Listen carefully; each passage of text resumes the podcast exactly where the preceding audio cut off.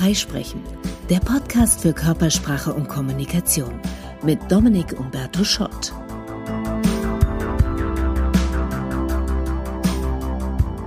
Mann, oh Mann, so ein Scheiß. Shit happens und wenn mal was Blödes passiert, kurz abfluchen, wunderbar, hat Ventilfunktion, dann ist es raus. Wenn aber so ein Urteil eher das Gesamturteil wird über unser Leben, wenn wir also mit der Gesamtsituation nicht zufrieden sind und das chronisch, dann wäre es an der Zeit vielleicht mal zu schauen, haben wir so ein Denkmuster oder vielleicht sogar mehrere Denkmuster, die uns das Leben eingrauen, vermiesen. Wo wir schon morgens aufwachen, eigentlich ist die Welt in Ordnung, aber es fühlt sich schon so an, als hätte sie einen Knacks. Also hier mal ein kleiner Überblick über fünf Denkmuster, die uns ziemlich sicher unglücklich machen. Das ist natürlich eine Auswahl, die keinen Anspruch auf Vollständigkeit erhebt. Das ist keine Theorie, das ist auch nichts bahnbrechend Neues, das ist einfach Lebenserfahrung. I've been there. Und wahrscheinlich kommen euch auch ein, zwei Dinge hier gleich bekannt vor. Meine Top 5 Denkmuster, die uns unglücklich machen, sind negativ bewerten, sich vergleichen, bereuen, sich sorgen und falsch wünschen. Nummer 1.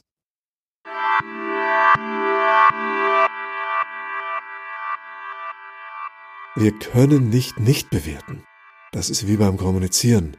Es geht nicht ohne. In unserem Gehirn finden ständig Bewertungen, Einordnungen, Einsortierungen statt, und zwar blitzschnell, schneller als wir das abstellen könnten.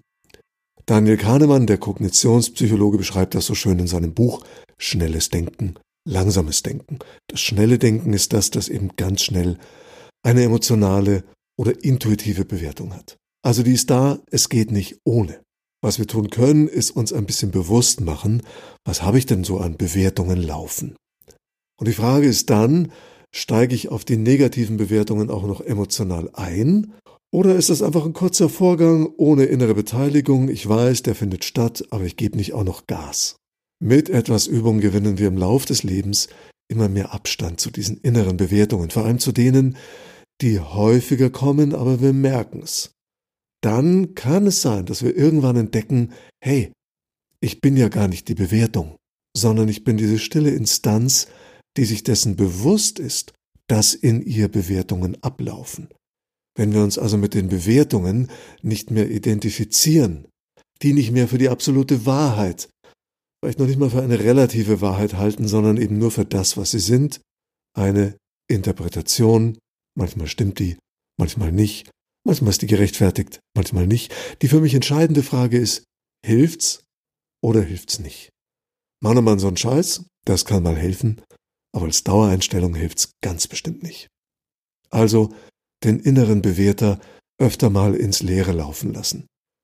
Sich nicht immer gleich in die Pfanne hauen und andere auch nicht. Sei nachsichtig mit dir. Nobody's perfect. Alles braucht seine Zeit. Gib dein Bestes und dann entspann dich. Hab Vertrauen. Nicht so sehr in die anderen, vielleicht noch nicht mal zwingend in mich, Vertrauen ins Leben. Und sei milde im Urteil über andere, du weißt nie, in welchem Kampf die grad stecken.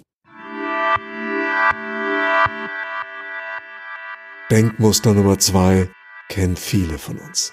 Vergleichen. Ah, die anderen haben das und das. Ach, die können so schön. Hm, hm, hm. Die sind. Hm, hm, hm. Leute neiden einander die Figur Schöne Haare, schöne Zähne, ach, der kann so schön Klavier spielen, das schöne Haus, der Erfolg im Beruf, die glückliche Partnerschaft, der macht ständig Urlaub, was auch immer. Ich glaube, deshalb ist FKK seit ein paar Jahren wieder beliebter, denn ohne Klamotten sind wir alle gleich nackt. Der größte Fehler, wir kaufen uns das Haus oder die Wohnung, die wir uns gerade noch leisten können, dann sind wir finanziell am Limit und umgeben von Leuten, die sich zusätzlich auch noch tolle Urlaube und einen schicken Neuwagen leisten können. Ergebnis, wir wohnen schön, aber sind unzufrieden. Ich hatte eine Phase im Leben, da haben mich die Hypothekenraten fast aufgefressen. Ich habe nobel gewohnt, aber hatte kein Geld mehr zum Tanken. Das kann's ja nicht sein. Schlau wäre, in eine Gegend ziehen, in der wir etwas besser verdienen als alle anderen. Das würde die Zufriedenheit steigern. Und wer sich ständig mit den Erfolgreicheren vergleicht, denen in der Umsetzung alles gelingt, scheinbar mühelos, der übersieht oft, wie viel Arbeit die reingesteckt haben oder welchen anderen Preis sie zahlen oder bezahlt haben. Weil wer sich vergleicht, vergleicht sich oft mit Ergebnissen und blendet den Weg dahin aus. Schritt für Schritt gehen, dann kommen auch wir an unser Ziel. Kann sein, dass unser Ziel anders aussieht als das der anderen. Das sollte okay sein. Denkmuster Nummer drei: Bereuen. Wäre, wäre Fahrradkette. Das gibt's im Großen. Ach, hätte ich damals nur die und die Aktien gekauft oder nicht gekauft. Und das gibt's im Kleinen. Als der mich gestern blöd angesprochen hat, da hätte ich sagen sollen, ja, das ist rum. Mega traurig machen mich diese Anzeigen in der Zeitung, sieht man manchmal. Äh, U2, Montagmorgen, 8.15 Uhr, du roter Mantel, wir haben uns kurz angeschaut, dann bist du ausgestiegen. Und ich denke mir, du Idiot, verpasste Chance. Vielleicht hilft die Anzeige, aber rum ist rum. Wir hätten gern das perfekte Leben und reparieren im Geiste die Pannen der Vergangenheit. Das machen nicht alle, aber es gibt Menschen, die haben so eine gewisse Tendenz, an Dingen rumzukauen, die einfach schon rum ums Eck sind. Ich bin da etwas anfällig. Aber Vergangenheit ist vorbei, unwiderruflich. Was passiert, wenn wir das tun? Wir rufen ständig alten Schmerz wieder auf und halten so die negativen Emotionen im System. Denn unser Unterbewusstsein kann zwischen jetzt und vorgestern und vor zehn Jahren nicht unterscheiden. Für unser Unbewusstes, für unseren Körper, für die Biochemie ist alles immer jetzt. Auch jede Erinnerung an negative Erlebnisse findet immer jetzt statt. Es gab in der Oprah Winfrey Show mal einen tollen Mann, weiß leider den Namen nicht mehr, der hat einen super Satz gesagt. Forgiveness is letting go of the life you never had. Das finde ich tief. Vergebung bedeutet gar nicht so sehr den anderen vergeben, weil meistens sind wir selber der Feind, wir vergeben uns irgendwas nicht oder unserem Leben, dem Schicksal. Er sagt also, Vergebung bedeutet das Leben loslassen, das man nie hatte.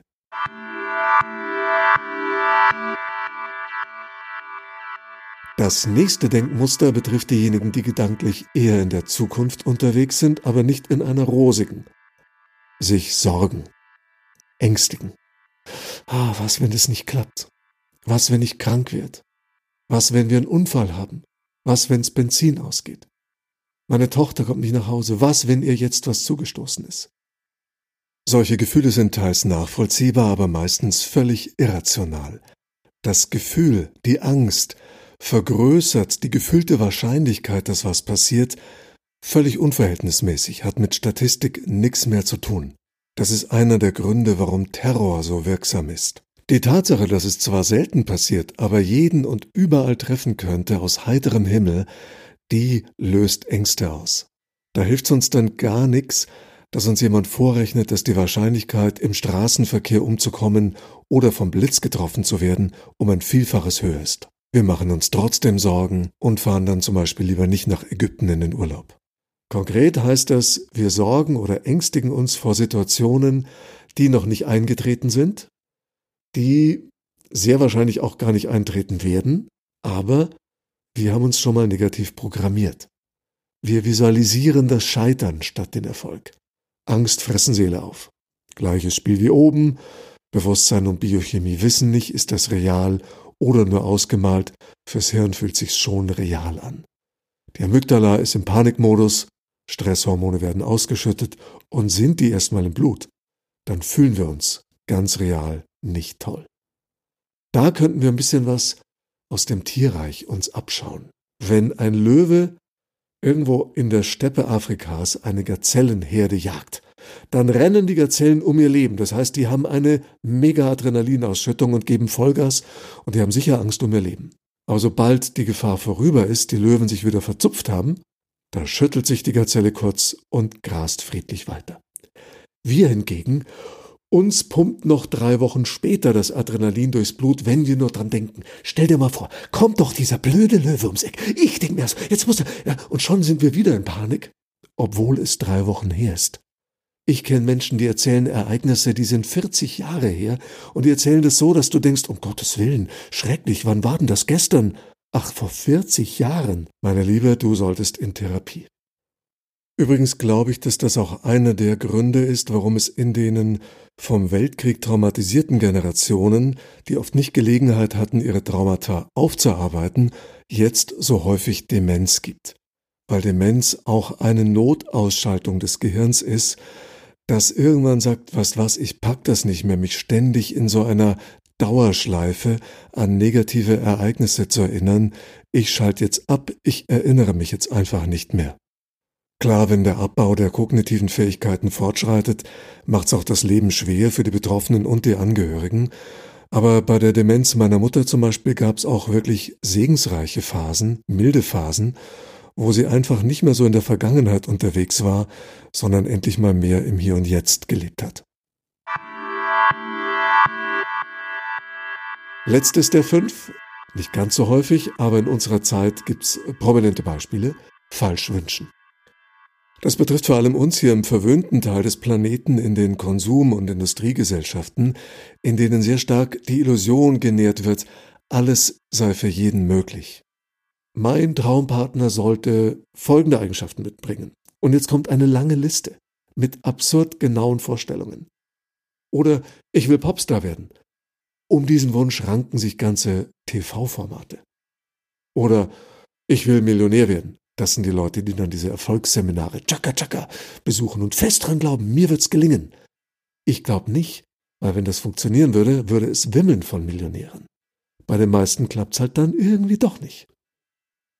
Und oft werden diese überzogenen Wünsche oder Allmachtsfantasien mit Selbstverwirklichung verwechselt. Aber wahre Selbstverwirklichung, oberste Stufe der Maslow'schen Pyramide, dient nie nur dem eigenen Ich, sondern immer auch dem Ganzen. Die Selbstverwirklichung der Ichlinge findet drei Stufen drunter statt, im Materiellen. Das heißt, dahinter steckt eher innere Leere, ich weiß gar nicht, wer ich bin, ich spüre mich nicht, ich habe keinen wirklichen Lebensinhalt, also hätte ich gern mehr von dem, mehr von jenem und das Ganze bitte dreifach. Was ist der Unterschied zwischen dem, der sieben Kinder hat und dem, der sieben Millionen hat? Richtig, der mit den Millionen möchte noch mehr. Auch kurios hört man auch öfter, mit 55 möchte ich aber dann aufhören zu arbeiten und das Leben genießen.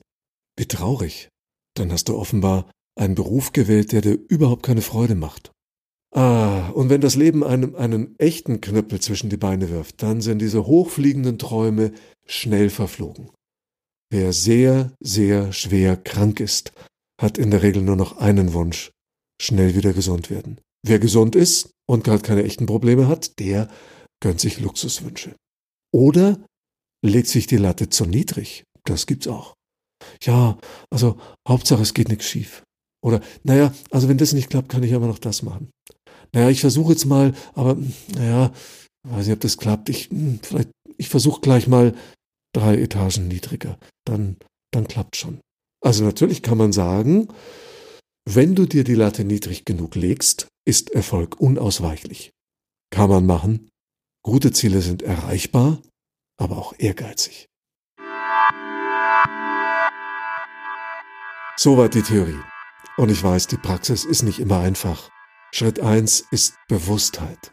Nur was mir bewusst ist, kann ich verändern. Und oft reicht Bewusstheit. Denn das Ändern wollen entspringt ja wieder derselben Ego- und Willenskraft, die uns erst in den Schlamassel gebracht hat. Da müssen wir mal entscheiden. Ist es im Moment gesünder, klüger für mich, den Ist-Zustand zu akzeptieren, anzunehmen, vielleicht weil ich ihn nicht verändern kann? Oder ist es eine Situation, die kann ich verändern, die will ich verändern? Okay, dann ran.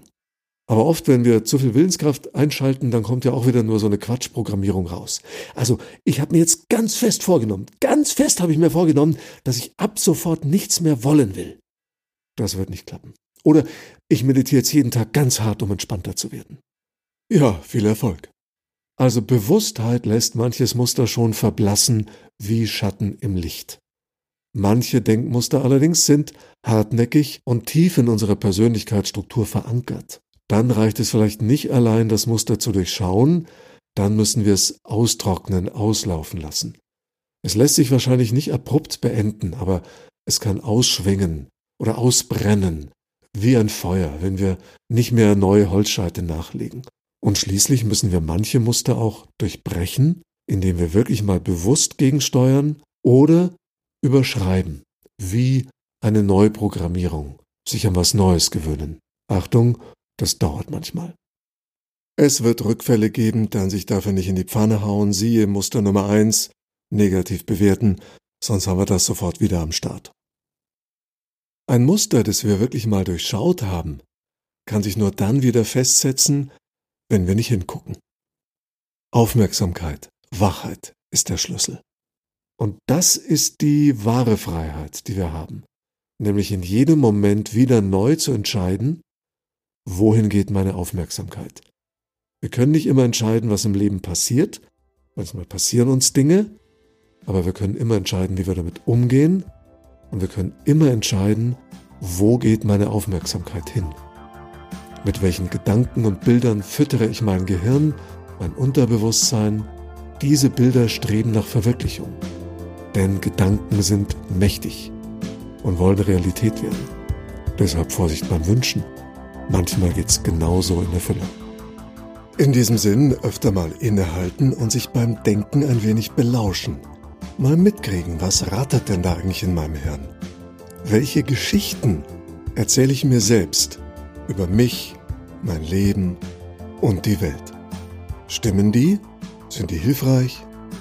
Und wenn nicht, gerne mal aussortieren. Wer weiß, vielleicht kann dein Leben viel, viel sonniger, viel glücklicher, viel erfüllender und sogar viel erfolgreicher sein, ohne dass sich im Außen irgendwas ändert, nur weil du von innen anders drauf schaust. Toi, toi, toi. Das war Freisprechen, der Podcast für Körpersprache und Kommunikation.